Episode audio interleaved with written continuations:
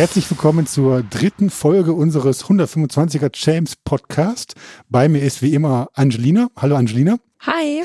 Und ähm, bei mir sind auch Mario und wir haben einen Rechtsanwalt heute da, Herr Ralf Andres. Und zwar geht's heute darum, was passiert, wenn man in der 125er Zeit mit einer Dummheit erwischt wird.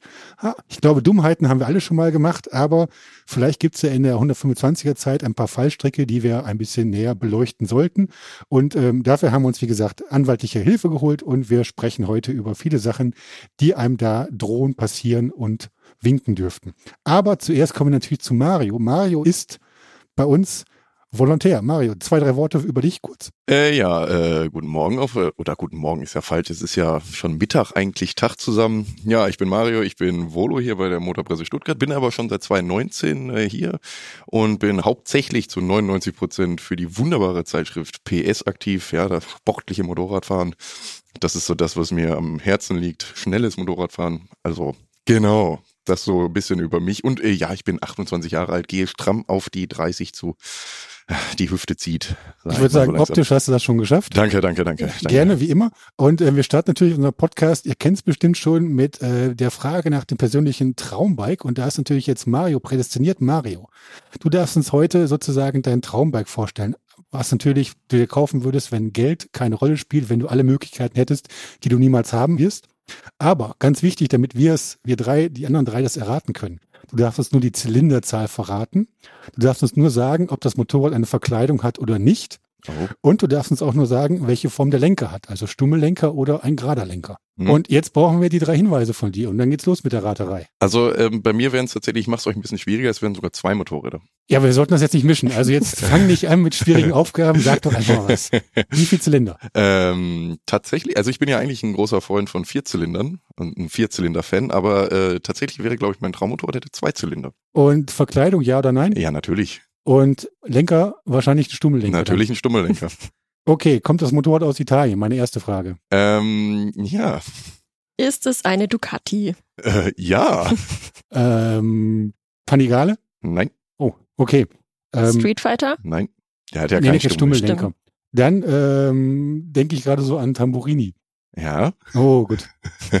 Okay, irgendwas aus dieser ganz seligen Zeit von 916 bis 998. Ja, sowieso. oh Jens, du bist gut. Ja, es ist jetzt, jetzt daraus aber eine bestimmte raus, oder was? Ja, jetzt musst du eine bestimmte raussuchen. Okay, dann sage ich 998 SPS. Richtig.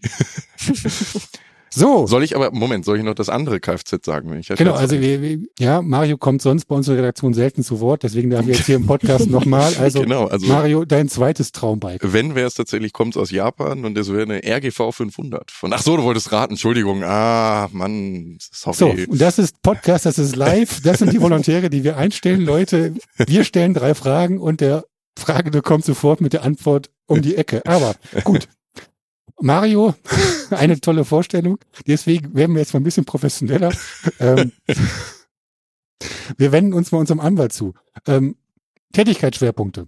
Damit die 125er James-Zuhörer wissen, was, was machst du eigentlich, wenn du jetzt nicht bei uns beim Podcast stehst? Ja, ich bin Rechtsanwalt und Fachanwalt für Strafrecht und als Fachanwalt für Strafrecht mache ich auch sehr viel Verkehrsstrafrecht. Und dazu gehört halt auch vieles, was die 125er Fahrer, die 16- bis 18-Jährige so den ganzen Tag übertreiben. Und ähm, wir sprechen ja heute schon über ganz viele Themen in der Reihe. Deswegen, falls jemand nachher eine Frage hätte oder Hilfe braucht, Erreichbarkeit ist wie gegeben, Telefonnummer, Webadresse, gibt's da was? Am einfachsten übers Netz www.kanzlei-gha.de in Heilbronn und da findet man mich. Okay. Sehr gut. Und mit welchen Delikten hast du zu tun? Bei den Jugendlichen ist in der Tat überwiegend das Verkehrsrecht. Es sind sehr viele, die halt mit ihren Mopeds zu schnell fahren, nach der Party betrunken heimfahren oder sonst irgendwelche verbotene Substanzen im Blut haben und das halt dann bei der Kontrolle erwischt wird. Okay, und welchen Anteil machen dann da so die Alkohol- und Drogendelikte aus? Das ist schwer zu schätzen. Wenn es um die Fahrerlaubnis nachher geht, ist eigentlich immer Alkohol und Drogen, das da die Ursache ist, dass die Fahrerlaubnis in Gefahr ist oder entzogen worden ist. Okay, also da gerade schon hört man so, so ein bisschen raus, bevor wir jetzt vielleicht ein bisschen tiefer ins Thema einsteigen. Rausch sozusagen ist immer die schlimmere, sozusagen, ähm, da drohen die schlimmeren Strafen, als wenn ich halt zu schnell fahre, in Anführungszeichen. So ist es. Als ähm, Fahranfänger, als Inhaber von einer Fahrerlaubnis auf Probe gilt das komplette Alkoholverbot bis zum 21. Lebensjahr. Das ist eine Ordnungswidrigkeit. Wer da erwischt wird, ist erstmal seine Fahrerlaubnis los. Und das Zweite ist eben, dass es auch verboten ist, unter Einfluss von Drogen am Straßenverkehr teilzunehmen. Und da reicht's zum Teil schon aus, wenn bei irgendeiner Kontrolle nur der Besitz von Drogen festgestellt wird. Okay, jetzt sind wir schon so mittendrin im 16- bis 18-jährigen Thema, in Anführungszeichen. Ich habe aber von dir vorher schon so ein bisschen erfahren, das fand ich ganz spannend, dass einem natürlich auch schon, sag ich mal, massive Strafen, Restriktionen drohen, wenn ich schon jünger, also mit 15, also bevor ich überhaupt einen Führerschein machen kann oder wenn wir, bevor wir halt überhaupt in die 125er Zeit starten können, wenn ich da zum Beispiel irgendwie betrunken Fahrrad fahre oder Drogen nehme und dann natürlich immer vor dem Hintergrund, dass man erwischt wird. Also solange natürlich man nicht erwischt wird, passiert nichts. Aber was droht mir denn da, wenn ich dann da erwischt werde, wenn ich noch gar keinen Führerschein habe? Also die Führerscheinstelle muss vor der Erteilung der Fahrerlaubnis immer prüfen, ob die Person zum Führen von Kraftfahrzeugen geeignet ist. Ja. Und die Ungeeignetheit ist immer dann gegeben, wenn es Anhaltspunkte dafür gibt, dass man zwischen Konsum von Alkohol oder Drogen und dem Führer von Kraftfahrzeugen nicht trennen kann. Die Führerscheinstelle geht immer davon aus, dass man nicht trennen kann. Vor allem bei Drogen.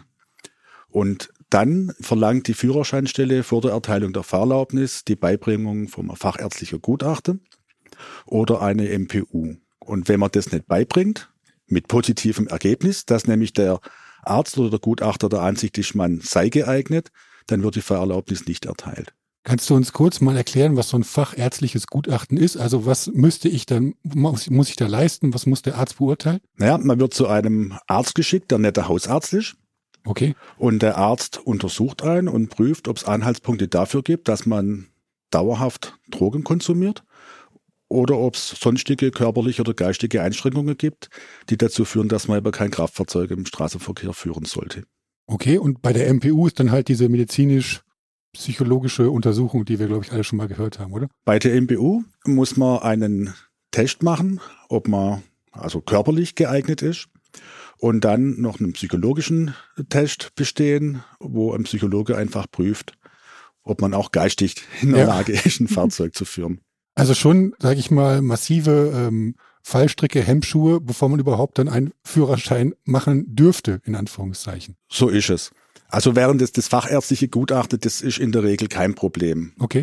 Weil da kommt man nur hin, wenn es keine konkrete Auffälligkeiten gibt. Ja, einfach nur zur Prüfung, es ist alles in Ordnung. Wenn es aber Auffälligkeiten gegeben hat, dann wird die MPU verlangt. Und die Hürde für die MPU, die ist sehr, sehr hoch, vor allem beim psychologischen Teil, weil da muss man eben nachweisen, dass man tatsächlich trennt zwischen Straßenverkehr und Konsum von was auch immer. Und dieser Nachweis, dass man da trennen kann, der ist sehr, sehr schwer. Und der ist eben ohne externe Hilfe und im Zweifel auch ohne einen Abstinenznachweis nicht zu führen. Und das geht richtig ins Geld. Okay, und ähm, vielleicht noch eine ergänzende Frage dazu. Jetzt gehen wir mal davon aus, dass das medizinische Gutachten oder die MPU halt positiv aus, auffällt sozusagen. Also ich würde das beides halt oder ich würde eins von den beiden Sachen bestehen oder würde dafür sozusagen dann bestätigt bekommen, dass ich halt nicht Dauerkonsument oder ähnliches bin.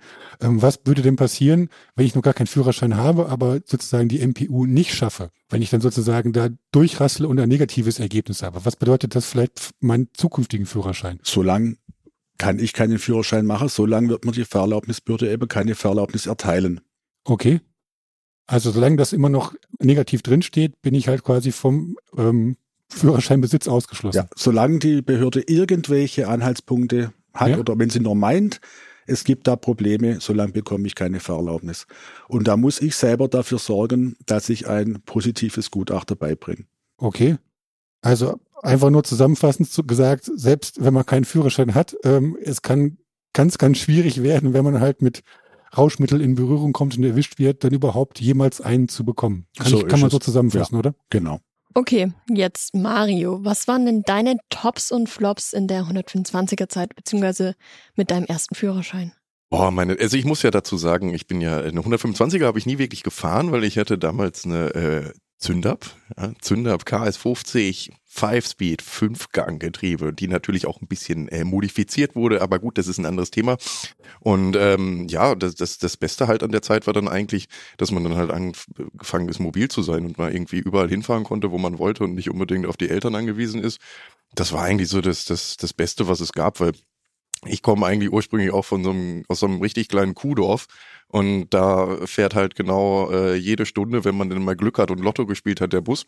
Und der fährt dann halt aber auch nur bis zum nächsten Nachbardorf und dann äh, ja kommst du auch nicht weiter. Und das war eigentlich, also diese Mobilität war toll. Und dann klar, irgendwann dann äh, zwei Jahre später den großen Motorradführerschein gemacht. Damals musste ich dann noch zwei Jahre gedrosselt fahren auf 34 PS. War auch okay. Es reicht ja vollkommen an Leistung eigentlich, weil viele junge Leute, muss ich ja auch, also ich, ich bin ja, um es mal sozusagen, auch Instruktor auf der Rennstrecke und da habe ich auch mit vielen jungen Leuten zu tun, die äh, so ihre ersten Gehversuche auf der Rennstrecke machen und die erzählen mir dann gerne von wegen, ah, ich brauche einen äh, Yamaha R6 mit 130 PS und richtig Qualm und das ist halt unnütz, weil ähm, 34 PS oder in dem Fall halt ein 125er reicht für die ersten Gehversuche und fürs Lernen halt vollkommen aus.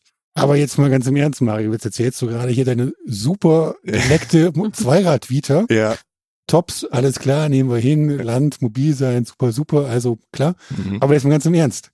Wann bist du zum ersten Mal vor der Eisdiele richtig auf die Fresse gefallen? Was ist passiert, oh. wo du sagen würdest, hey, die Situation brauche ich jetzt nicht nochmal? Ähm, Dein größter Flop aus deiner Einstiegszeit. Jetzt mein, größter, ehrlich. mein größter Flop aus meiner Einstiegszeit. Ähm, also es gab in meiner Motorradkarriere bisher viele Flops. Also auf der Nase lag ich schon oft. Äh, lass mich mal gerade überlegen. Ich bin damals mal, äh, habe ich eine Tour gemacht mit äh, mit ähm, einem Kumpel von mir und seinem Vater. Und dann sind wir eine relativ schöne kurvige Straße gefahren und ich habe ja auch dann schon, also ich weiß gar nicht, wie lange ich da dann schon den großen, also ein größeres Motorrad mit 34 PS fahren durfte. Ich weiß es wirklich nicht, zwei Monate oder so und anderthalb Monate. Und habe halt irgendwie schon gedacht, oh, ich hab's voll drauf. Und dann ist mir halt einfach die Kurve ausgegangen und ich wusste nicht, was ich tun sollte und bin halt einfach in eine Leitplanke gefahren. Das sah von außen wohl relativ lustig aus. Und ich habe mir auch glücklicherweise nichts getan, aber das war mir dann doch ultra peinlich, um es mal so zu sagen. Ja, und natürlich so Klassiker wie äh, man tankt und hat vergessen, den äh, Seitenständer auszuklappen und das Motorrad kippt einfach um, wenn man absteigt. Also so sich Rachen, ja. Deswegen ja. als kleiner Tipp immer vorm Tanken absteigen, dann muss der Seitenständer unten sein. Aber Mario hat da bis heute noch Probleme, habe ich mir sagen. Ja, ja, ja, ja, ja, natürlich. ja, ja, ja. Ich bin auch mal ganz lustig damals äh, mit meiner Zünder, weil ich die noch hatte, zur Schule gefahren, habe mich vor der Schule, weil es ein bisschen nass war, habe ich mich auf, vor der Schule auf die Fresse gelegt. Das war auch lustig. Da haben dann alle ganz laut gelacht. Das war auch ein bisschen unangenehm. Aber es ist ja trotzdem noch was aus dir geworden. Nee, ja. Naja.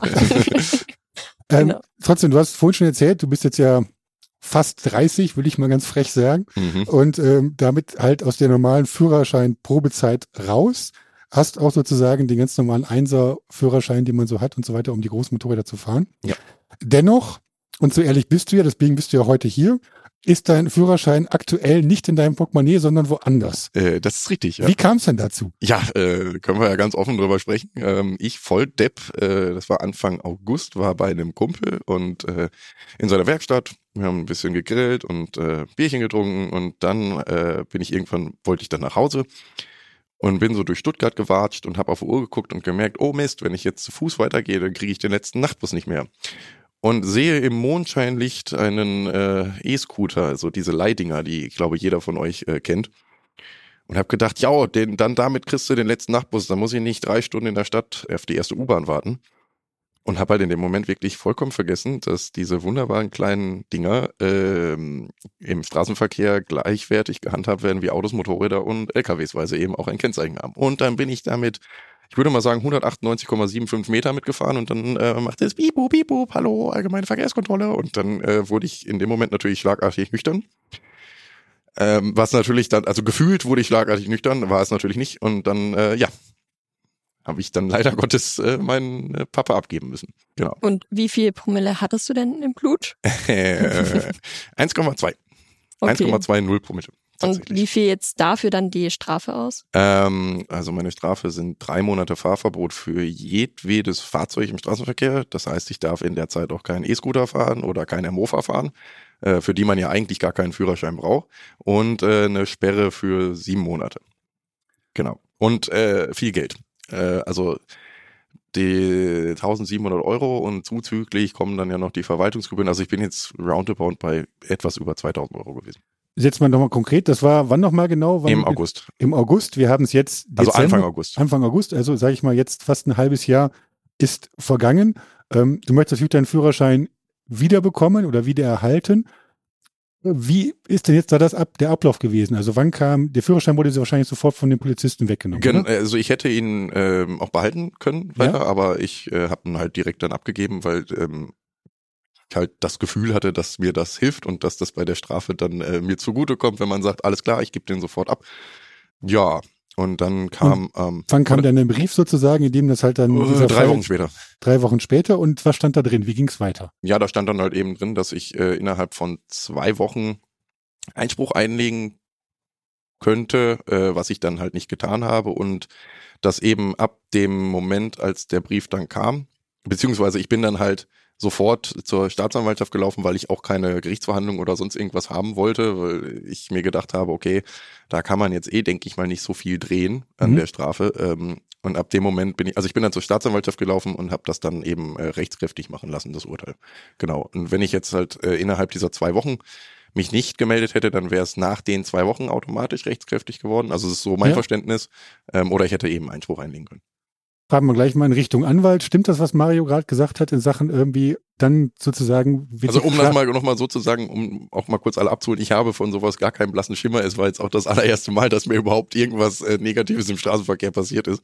Also äh, für mich ist das auch alles irgendwie neu oder ist es ja immer noch neu.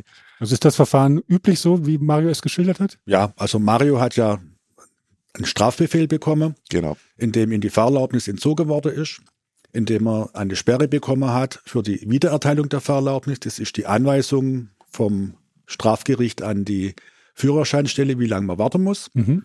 Und dann wird noch eine Geldstrafe drin gewesen sein. Und das war's dann. Die Frage ähm, ist natürlich, wie, wie kommt man auf diese 1,2 Promille? Ähm, das sind, das ist vielleicht was, wo, wo auch ein Anwalt manchmal helfen kann oder nicht. Nämlich die Frage, ob der Mario geblasen hat oder ob ihn die Polizei mitgenommen hat ins Krankenhaus zur Blutentnahme. Können wir gleich die Frage weitergeben, oder? Äh, ich habe beides gemacht. Also ich habe gepustet und dann äh, haben sie gesagt, oh oh, da müssen wir ja eine Blutabnahme noch machen. Und dann äh, bin ich dann äh, mit auf äh, das Präsidium gefahren. Das kann ich jetzt zumindest auch mal auf meiner To-Do-Liste abstreichen. Einmal hinten im Polizeiauto mitgefahren. Wunderbar. Okay, dann hat er im Wesentlichen alles richtig gemacht. Also die Frage nach dem Blaser bezieht sich darauf, ob man ein geeichtes Alkoholmessgerät nimmt, in dem man reinbläst und dann diesen Wert nimmt, oder ob man dann eben die, zur Blutentnahme geht. Und der Anwalt rät immer zur Blutentnahme, denn je später das Blut entnommen wird, mhm. der Körper baut ja Alkohol Alkohol, ab. ja. Dann muss man zurückrechnen, wie hoch denn der Alkohol war zum Zeitpunkt, als man kontrolliert worden ist. Und die Rückrechnung muss immer zugunsten des Betroffenen erfolgen, also mit dem möglichst hohen Wert. Okay. Und dann kann man hinterher zu einem niedrigeren Alkoholgehalt kommen und möglicherweise unter die magische Grenze von 1,1 Promille, denn das ist die Grenze, ab der das eine Straftat ist. Okay. Jetzt, ähm, bevor wir gleich noch konkreter werden und vielleicht noch mal Tipps von Ihnen oder von dir abholen. Ähm, jetzt hast du das geschildert, der, der Brief kam. Es stand auch drin, wann der Führerschein eigentlich wieder äh, zu dir kommen sollte. Ähm, jetzt bist du aber in der Zwischenzeit gar nicht untätig geblieben. Was musstest du jetzt alles noch zwischendurch machen, um überhaupt jetzt zu erreichen, dass du den Führerschein wieder bekommst? Weil der flattert jetzt einfach nicht so wieder ins Haus rein. Nein, genau. Also dadurch, dass der Führerschein ja nicht einfach weg ist, also es ist ja kein reines Fahrverbot, sondern äh, wie nennt man es, Sperre oder Entziehung der Fahrerlaubnis, ähm, äh, muss man den Führerschein tatsächlich neu beantragen. Äh, das heißt, ich musste dann eben äh, einen Erste-Hilfe-Kurs nochmal neu machen, einen Sehtest nochmal neu machen. Und das ist ja eigentlich alles, sind ja theoretisch gesehen gute Sachen. So einen Erste-Hilfe-Kurs kann man ja eigentlich jedes Jahr mal äh, machen. Lohnt sich ja. Und dann musste ich eben mir einen Termin bei der Führerscheinstelle organisieren, da wo eben mein Führerschein verwahrt ist. Also das war jetzt in dem Fall die Führerscheinstelle Stuttgart. Dorthin und eben den Führerschein dann auch komplett neu beantragen. Auch mit neuen Passbildern. Genau. Okay. Und hat das alles so reibungslos geklappt? Oder? Nein. also, Warum nicht? ähm, ja gut, äh, ich möchte jetzt hier ja niemanden in die Pfanne hauen, aber es ist dann doch schon ähm, schwierig gewesen, die Führerscheinstelle dann überhaupt zu erreichen und äh, dort einen Termin zu bekommen. Und äh, bei mir ist es jetzt noch so, das muss man dazu sagen, dadurch, dass das ja eben mein allererstes Vergehen im Straßenverkehr war, hat das Gericht entschieden, dass ich eine Nachschulung machen darf auf freiwilliger Basis, um eben die Sperrfrist zu verkürzen. Mhm. Und ähm, ja, da muss ich dann aber auch äh, bei der Führerscheinstelle beantragen, weil es ist in Baden-Württemberg zumindest so, dass äh, wenn man so eine Nachschulung machen möchte, die ja auf freiwilliger Basis ist, das kostet natürlich auch nochmal was, dann stellt die Führerscheinstelle eben eine Unbedenklichkeitsbescheinigung aus. So. Und die musste ich dann halt auch beantragen. Und das ist alles so mit viel Telefonieren und äh, ja, ein großer bürokratischer Aufwand. Okay, so. fragen wir es mal ganz konkret. Wann hast du sozusagen diesen Antrag gestellt, dass du diesen Aufbaukurs oder so, will ich es mal nennen, machen darfst oder kannst? Ähm, also es ist so, dass man sechs Monate bevor die eigentliche Strafe vorbei ist. Also meine mhm. offizielle Strafe ist am 22.03.2023 vorbei und sechs Monate vorher darf man dann äh, bei der Führerscheinstelle den Führerschein beantragen. Vorher geht das nicht. Also ich sage mal, wenn ich jetzt ein Jahr, also wenn der mhm. Führerschein ein Jahr weg wäre, könnte ich auch erst nach sechs Monaten Ablauf der Strafe den Führerschein neu beantragen. Ja. Und ich war dann halt genau am der 22. Oktober war ein Sonntag, ich war den Dienstag, den, den, den äh, 24. 24. Ja. war ich dann da und habe dann eben meinen Führerschein neu beantragt und die Unbedenklichkeitsbescheinigung auch beantragt. Aber ich habe äh, auch schon im Ende August einen Termin ausgemacht. Und hast also, du die Unbedenklichkeitsbescheinigung schon? Äh, nein. Wann hast du die nochmal beantragt? Äh, äh, am 24. Oktober. Also es ist und jetzt also drei. Monate? Zwei, ja, zwei. November, Monate. Dezember sind ja. zwei, wir haben bald Weihnachten. Das können wir sagen, der Podcast wird gerade kurz vor Weihnachten ja. aufgezeichnet. Du hast die Unbedingungsbescheinigung noch nicht. Das heißt, Nein. du konntest noch gar keinen Aufbaulehrgang machen, um Nein. überhaupt auf die verkürzte Führerschein-Entzugszeit, will ich es mal nennen, zu kommen, oder? Nein, konnte ich noch nicht machen. Gut, ähm, jetzt werfe ich mal, ihr könnt es nicht sehen, ähm, weil der Podcast ja ohne Bild läuft, aber unser Anwalt steht rechts vor mir. Ganz mal aus dem Blauen rausgefragt, ist das normal? Ja. das war jetzt eine Antwort, die, glaube ich, keiner hören möchte. Ja, die Führerscheinstelle, die sitzt da am ganz, ganz langer Hebel. Wenn es keine Termine gibt, dann gibt es halt keine Termine. Wenn sie sich nicht rührt, dann rührt sie sich nicht. Es gibt nur rein theoretisch, natürlich, wir sind in Deutschland im Rechtsstaat, man kann gegen alles klagen, man kann gegen alles Rechtsmittel einlegen, nur in diesem Fall gibt's nichts. Und damit kann man nichts machen, außer abwarten. Hm. Gibt es sonst noch irgendwelche Tipps und Tricks, die du jetzt Mario verraten könntest? Oder hätte er irgendwas anders machen können? Mario hat jetzt alles richtig gemacht. Das, das, selten, das höre ich selten. danke, danke, danke. Nee, also man muss ja schauen, wenn der Sachverhalt feststeht. Also jetzt diese 1,2 Promille, an denen kann man nichts rütteln. Bei allen Gerichten und Staatsanwaltschaften gibt's so Regeln, dass jedenfalls innerhalb von einem Gerichtsbezirk alle Alkoholsünder gleich behandelt werden. Das heißt, bei 1,2 Promille und Ersttäter gibt's so und so lange Sperre und so und so eine Strafe. Das ist überall gleich. Da kann auch der Anwalt relativ wenig machen. Und in so einem Fall muss man dann einfach schauen, dass das möglichst schnell rechtskräftig wird. Einfach, dass man, wie es der Mario gemacht hat, die Nachschulungen alles in die Wege leiten kann, damit man bald seine Fahrerlaubnis wieder hat. Wenn der Mario jetzt mehr Alkohol gehabt hätte, also etwas mehr als 1,6, dann hätte man schon von vornherein gewusst, dass die MPU angeordnet wird und dann wäre mein Tipp, dass man schon sehr, sehr früh anfängt, die MPU vorzubereiten. Denn ähm, wenn man so viel Alkohol gehabt hat, muss man Abstinenznachweis bringen. Der Abstinenznachweis, der dauert mindestens sechs Monate. Das heißt, wenn ich eine MPU beantrage, dann muss ich zuerst diese sechs Monate Abstinenznachweis bringen, bevor ich dann zur eigentlichen MPU gehen kann. Und je früher ich eben das mache, umso schneller sind die sechs Monate rum. Und wenn ich halt nur eine kurze Sperre habe, von vielleicht neun oder zehn Monaten, also die, die Sperre bei, bei mehr als 1,6 Promille wird ja auch länger wie beim Mario, aber wenn ich das einfach die Zeit verstreichen lasse und sage, ich kann ja erst sechs Monate vor Ablauf meinen Führerschein wieder beantragen und dann den Antrag stelle, dann fängt ja die sechs Monate Abstinenzfrist auch erst an zu laufen. Mhm. Und dann verzögert sich das Ganze.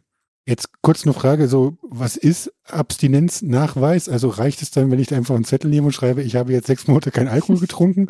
Oder wird das dann irgendwie ärztlich sozusagen nachvollzogen, überprüft? Ja, also man sucht sich da ein akkreditiertes Labor, meldet sich da an, sagt, ich brauche einen Abstinenznachweis über so und so viele Monate. Und dann bekomme ich unvorhergesehen irgendwann eine SMS. Ich soll innerhalb von 24 Stunden vorbeikommen und gebe Urinprobe ab. Okay, also das ist so ein bisschen so, wie man das im Sport kennt, so, so Dopingkontrollen. Also so ähnlich wie eine Dopingkontrolle. Ja. Wenn man nicht kommt, fällt man durch. Wenn man in Urlaub geht, muss man sich vorher abmelden. Und so wird es eben kontrolliert. Und für die MPU brauche ich einfach diese Abstinenzkontrolle, dass ich nachweisen kann und wirklich nachweisen kann, ich habe über einen längeren Zeitraum kein Alkohol konsumiert. Okay. Und wie teuer ist so ein Abstinenznachweis? Das kommt drauf an, ob es nur Alkohol ist oder ob es auch Droge umfasst. Aber so Größeordnung 300 bis 800 Euro. Und top dann immer noch obendrauf. Obendrauf ja. zur MPU, die auch nochmal ordentlich Geld kostet. Und dann ist auch mein Tipp, man muss vor der MPU immer eine MPU-Vorbereitung machen, auch wenn sie Geld kostet. Denn sonst muss man die, fällt man durch, muss nochmal eine MPU machen und macht dann die Vorbereitung. Okay. Jetzt ist das ja so, wir lernen uns gerade, finde ich, so, so Worst-Case-Szenarien. Wenn man halt dann irgendwann diesen Schrieb kriegt oder wenn man halt sozusagen in so eine Polizeikontrolle geraten ist und man sich irgendwie total hilflos fühlt, so wie es Mario bestimmt auch zu Anfang gegangen ist, weil man sich damit überhaupt nicht auskennt. Ab wann würdest du sagen, ist es sinnvoll, sich anwaltlichen Rat zu holen? Einfach auch nur vor dem Hintergrund, dass man halt diese ganzen Fristen, diese ganzen Abläufe beispielsweise einhält. Also sinnvoll ist es, wenn man auf den Führerschein aus berufliche Gründe oder aus sonstige Gründe dringend angewiesen ist. Einfach, vielleicht hat der Anwalt einen Tipp, dass man ihn schneller bekommt oder dass er erst gar nicht entzogen wird. Vom Grundsatz her ist es natürlich schon so, je früher man zum Anwalt geht, umso früher kann man irgendwelche Weiche stellen. Man muss aber auch berücksichtigen, dass der Anwalt Geld kostet. Ja, die Vergütung ist gesetzlich geregelt, aber auch in, in einfache Verkehrssachen sind 500 bis 1500 Euro gleich weg. Mhm. Das muss man einfach abwägen. Ist es mir das wert oder ist es mir das nicht wert? Wenn nachher die Fahrerlaubnis dran hängt, und ich komme vielleicht um eine MPU rum oder ich kann die Fahrerlaubnis behalten oder ich habe ein halbes Jahr weniger Sperre, dann hat sich vermutlich gelohnt. Mhm. Und wenn ich jetzt nur eingehalten worden bin, weil ich zu schnell gefahren bin, dann lohnt sich vermutlich nicht. Okay. Aber im Zweifel kann halt sozusagen der Rat, dein, dein Rat oder der Rat eines deiner Kollegen halt tun dazu beitragen, dass man halt da vielleicht in Sachen Strafe ein bisschen ähm, ja, weniger harsch rauskommt. Ja, also vom Ergebnis her denke ich, dass die Mandante, die mit einem Anwalt ans Gericht gehen oder die Sache machen, meistens einen Tick besser wegkommen. Manchmal auch deutlich besser wegkommen. Es ist einfach immer nur die Frage, ist es mir das Geld wert? Mhm. Wenn man halt überlegt, wenn es eine Gerichtsverhandlung gibt, wo man hingehen muss, wo man um die Dauer der Sperrfrist streitet, sind 1500 Euro gleich weg. Und das muss jeder wissen, ob ich das mit 17 ausgeben möchte oder eben nicht. Mhm. Genau, apropos 17, unsere Hörer sind ja noch in der Probezeit. Wie sieht es denn da aus, wenn man jetzt, also es gibt ja die Null-Promille-Grenze, kenne ich auch noch. Ähm, wie sieht es da aus, wenn man mit Alkoholeinfluss Motorrad fährt? Ja, in der Probezeit gibt's verschiedene Delikte, die man begehen kann. Schwere und weniger schwere. Der Alkohol gehört zu den schweren, führt auf jeden Fall zu der Nachschulung. Okay, und ist es dann auch egal, wie viel Alkohol ich im Blut habe, oder? Nee, ähm, es gilt ja für die Fahranfänger die 0,0 Promille Grenze, die darf ich nicht überstreiten. Wenn ich dann mehr habe, wird es irgendwann eine Ordnungswidrigkeit, wo dann die normale, in Anführungszeichen Strafe kommt. Das sind 500 Euro, ein Monat Fahrverbot und dann ist die, die Fahrerlaubnis weg. Okay, und wo ist die Grenze? Also Ab wann wird es dann ab, brenzlig? Ab 0,5 ist die erste Grenze, bei 0,8 ist die nächste und ab 1,1 Promille ist eine Straftat bei Kraftfahrzeugen. Und zum Kraftfahrzeug gehört derzeit immer noch der E-Scooter. Mario weiß Bescheid. ich, ich kenne mich aus, ja. Ja, und beim, beim Fahrrad sind wir bei 1,6. Okay. Und wie kommt man dann oder wie bekommt man dann wieder den Führerschein? Also muss man dann das gleiche Prozedere durchlaufen wie Mario oder? Ja, genau so, okay. wie es der Mario gemacht hat. Aber du hast gerade schon angesprochen, also wir reden ja auch über Leute, die in der Probezeit sind. Was bedeutet das denn für meine nächsten Führerscheinstufen? Also normalerweise ist es ja so, die Probezeit ist nach zwei Jahren vorbei und dann sozusagen ist man ein vollwertiger Verkehrsteilnehmer und ähm, es gelten andere, glaube ich, ähm, Strafen. Wie sieht's denn da aus in der Probezeit? Ähm, verlängert sich dann auch meine Probezeit hinten heraus? Muss ich noch weiterhin irgendwie stärker aufpassen? Was weißt du darüber zu sagen? Also ich muss dann halt, wenn ich einen Verstoß begangen habe, dieses Aufbauseminar mache und dann verlängert sich die Probezeit nochmal. Um wie lange? Um zwei Jahre. Okay, also ich fange praktisch nochmal bei Null an. Man fängt nochmal bei Null an. Und in diesen zwei Jahren gelten nun auch weiter die gleichen strengen Vorgaben wie während der Probezeit natürlich. Dann. So ist es. Okay. Und ich habe da dann noch mal eine Frage, wie ist das dann, äh, wenn ich jetzt, sage ich mal, äh, nur den, den, also am Anfang den Autoführerschein gemacht habe, da in der Probezeit bin, dann mir eben so ein ähm, so ein Delikt passiert und ich aber trotzdem in der Zeit dann noch überlege, hey, ich möchte jetzt noch den Motorradführerschein, also die, die Klasse A dann nachmachen, hat das dann auch Auswirkungen darauf, dass ich das erst später machen darf? Nee, also solange die Fahrerlaubnis nicht entzogen wird, kann ich natürlich auch während der Probezeit andere Fahrerlaubnisse dazu erwerben. Das geht schon. Und es geht auch umgekehrt, wenn ich den 125er Führerschein mit 16 mache, dann beginnt die Probezeit mit 16 und ich habe dann keinen Verstoß, dann läuft die Probezeit mit 18 nach zwei Jahren ab.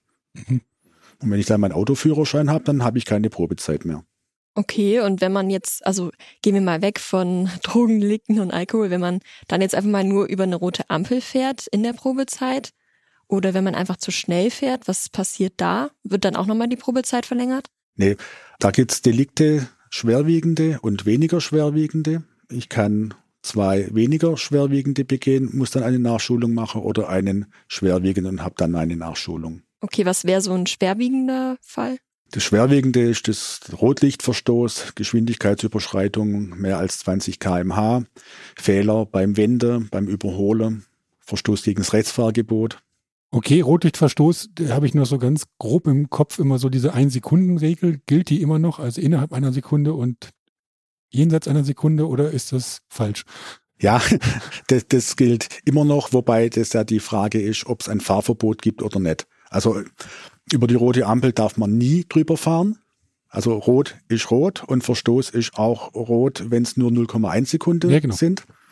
Aber wenn man durchfährt, wenn es noch ganz frisch rot ist, dann fällt eben das Fahrverbot weg, die Geldbuße und der Punkt, der ist da, aber das Fahrverbot fällt mhm. halt weg. Nun haben wir, wie gesagt, ganz viel jetzt auch wegen Marios Beispiel darüber gesprochen, was passiert, wenn ich halt Alkohol konsumiert habe. Nun gibt's ja sowas, noch viele andere Sachen, die einen Rauschzustand hervorrufen können. Sind da die Strafen ähnlich angeordnet oder drohen da, da ganz an, anderes Ungemach? Wie sehen da die Grenzwerte überhaupt aus? Also Grenzwerte gibt's eigentlich nur für Alkohol. Da habe ich, haben wir schon gesprochen, die 0,3. Ab der kann es eine Ordnungswidrigkeit werden, wenn noch was dazu kommt. 0,5, 0,8 und 1,0, wo es dann die Straftat ist. Mhm. Bei Cannabis haben wir ein Nanogramm THC pro Liter Blut, das, wo die Nachweisgrenze ist. Und bei alle anderen Drogen gibt's keinerlei Grenzwerte. Es ist nicht strafbar, wenn man mit sonstigen Drogen im Blut am Straßenverkehr teilnimmt, weil es da eben keinerlei Grenzwerte gibt. Es führt aber dazu, dass die Führerscheinstelle einem die Fahrerlaubnis entziehen wird. Wenn man damit erwischt wird quasi. Wenn man mit anderen illegalen Drogen am Straßenverkehr teilnimmt oder unter dem Einfluss anderer illegaler Drogen. Du hast gerade gesagt, dass nur für Cannabis quasi Grenzwerte überhaupt festgelegt worden sind. Wie lange ist das denn nachweisbar? Also man weiß ja zum Beispiel beim Blutalkohol, das dann immer 0,1 Promille, so als grobe Faustregel baut sich beim Mann, glaube ich, innerhalb einer Stunde wieder ab.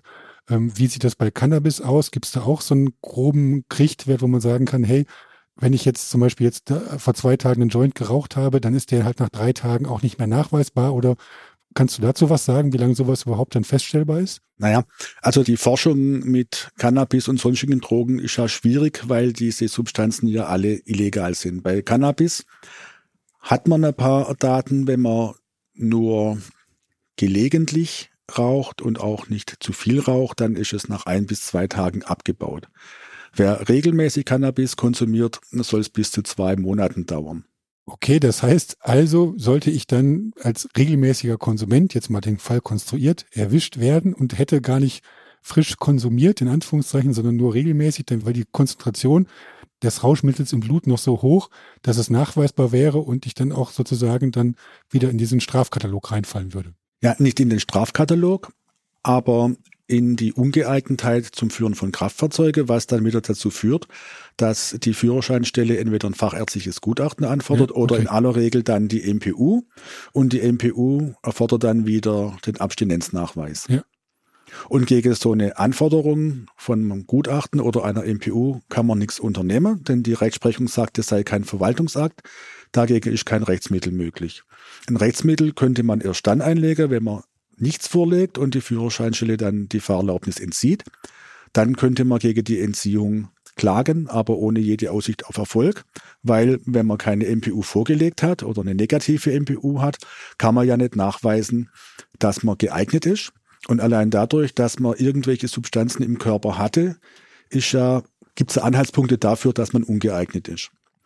Ja, und die Führerscheinstelle oder die Rechtsprechung, die verlangt ja die strikte Trennung zwischen Konsum und Teilnahme am Straßenverkehr. Mhm. Und beim Alkohol soll das möglich sein, bei Cannabis möglicherweise auch und bei alle anderen Drogen wird es schwierig. Okay. Also wenn dieser Standard einmal ins Rollen gekommen ist, kann auch ein Anwalt ihn nicht mehr aufhalten. Nein, Okay. Ja. ganz kurz und eindeutig. Ja, das ist, glaube ich, ganz wichtig zu sagen, hey, dass man da auch einfach dann irgendwo an Grenzen stößt, wo man überhaupt noch Hilfe in, in Anspruch nehmen kann. Zumindestens halt auf Seiten Rechtsprechung und dass man da vielleicht irgendwie noch in Anführungszeichen was drehen kann, sondern dann sind auch die Anwaltsmittel begrenzt oder gar nicht vorhanden. Ja, also beim Cannabis gibt es vielleicht noch die Besonderheit, dass es ja auch Medizinalcannabis gibt und dass es auch Menschen gibt, die das eben als Medikament zu sich nehmen. Und da ist die Rechtsprechung aber ganz, ganz uneins, ob die dann geeignet sind zum Führen von Kraftfahrzeugen oder nicht. Okay. Also lieber nicht. Lieber nicht. Genau, lieber nicht. Ein Thema haben wir noch auf dem, auf dem Tisch liegen. Jetzt haben wir ganz viel über Strafen aus Rausch und ähm, Drogenkonsum und Ähnlichem gesprochen.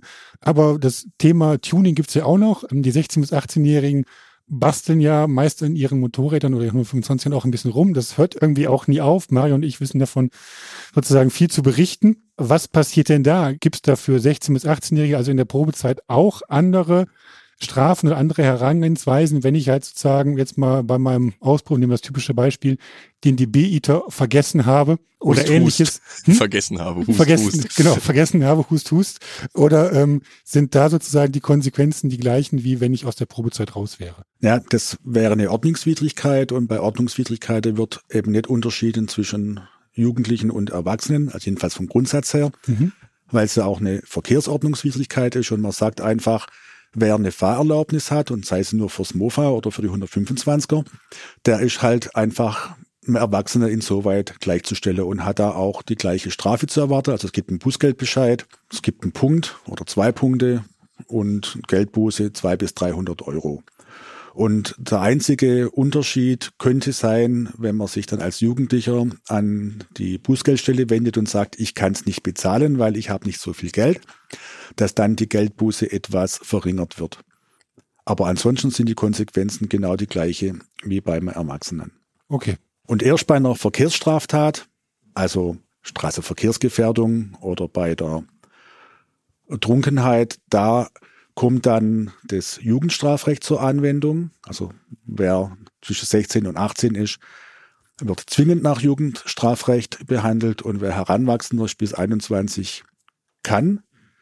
Aber in, in Verkehrssachen, wie gesagt, äh, nachdem man da sagt, die haben einen Führerschein und dann müssen sie so reif sein, werden sie dann auch wie Erwachsene behandelt.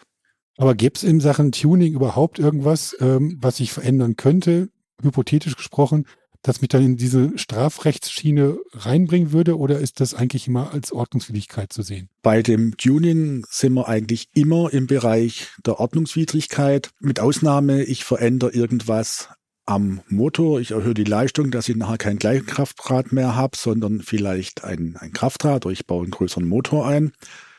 Dann Okay. bin ich beim Fahren ohne Fahrerlaubnis. Dann bin ich vielleicht äh, bei der Frage der Kfz-Steuer, bei der Steuerhinterziehung. Okay, also ich sag mal so, dieses Thema ähm, Tuning, also dass meine 125er, die dürfen ja maximal 15 PS haben. Wenn sie nachher durch welchen Zufall auch immer nachgewiesen mehr als 15 PS hat, dann habe ich auch ein massives Problem. Das könnte ein großes Problem werden, wenn das dann einer auch erkennt Ja. und dann auch so verfolgen will. Okay, alles klar. Also auch da lieber die Finger von lassen. So ist es. Gut, dann ähm, glaube ich, können Angelina und ich nur sagen, lieber Mario, vielen Dank. Dankeschön. Dafür nicht, immer wieder gerne. Ja, und, wir, ähm, wir sehen uns bald dann wieder auf der Straße. Genau. Mario, wir, wir drücken dir die Daumen und Mario hat ja auch gezeigt, dass es auch sozusagen, Also es ähm, geht auch ohne Führerschein. es geht auch ohne Also, Führerschein, ja. Ähm, wir werden jetzt nicht darüber sprechen, mit welchen Aufgaben wir Mario im letzten halben Jahr Ja. behelligt haben. Ja, ja, ja. Helft mir bitte, ein Aufruf nach außen. Helft Genau. mir. Wir lassen ihn wieder raus. Ja, und auch vielen, vielen, vielen Dank an dich, lieber Rolf. Ähm, total toll, deine Tipps. Wie gesagt, ähm, wer dich erreichen möchte, vielleicht noch einmal kurz deine Webseitenadresse. www.kanzlei-gha.de. Genau. Er steht euch mit Rat und Tat zur Seite, aber es kostet Geld, nicht vergessen. Also von daher, lasst euch besser, am besten, selbst mit 16 bis 18 Jahren, nichts zu Schaden kommen, seid vorsichtig und, ähm, Und ver don't drink and drive. Genau. Immer, auch mit dem E-Scooter, nicht vergessen. wir verteufeln Also- keine Dummheiten, aber lasst Genau. euch nicht erwischen, hat mein alter Mann früher immer gesagt. Also von daher, vielen Dank fürs Zuhören, vielen Dank an die Gäste fürs Dabeisein und ähm, Dankeschön. ja. schaltet wieder ein bei der nächsten Folge des 125er Champs Podcast. Tschüss. Tschüss. Ciao.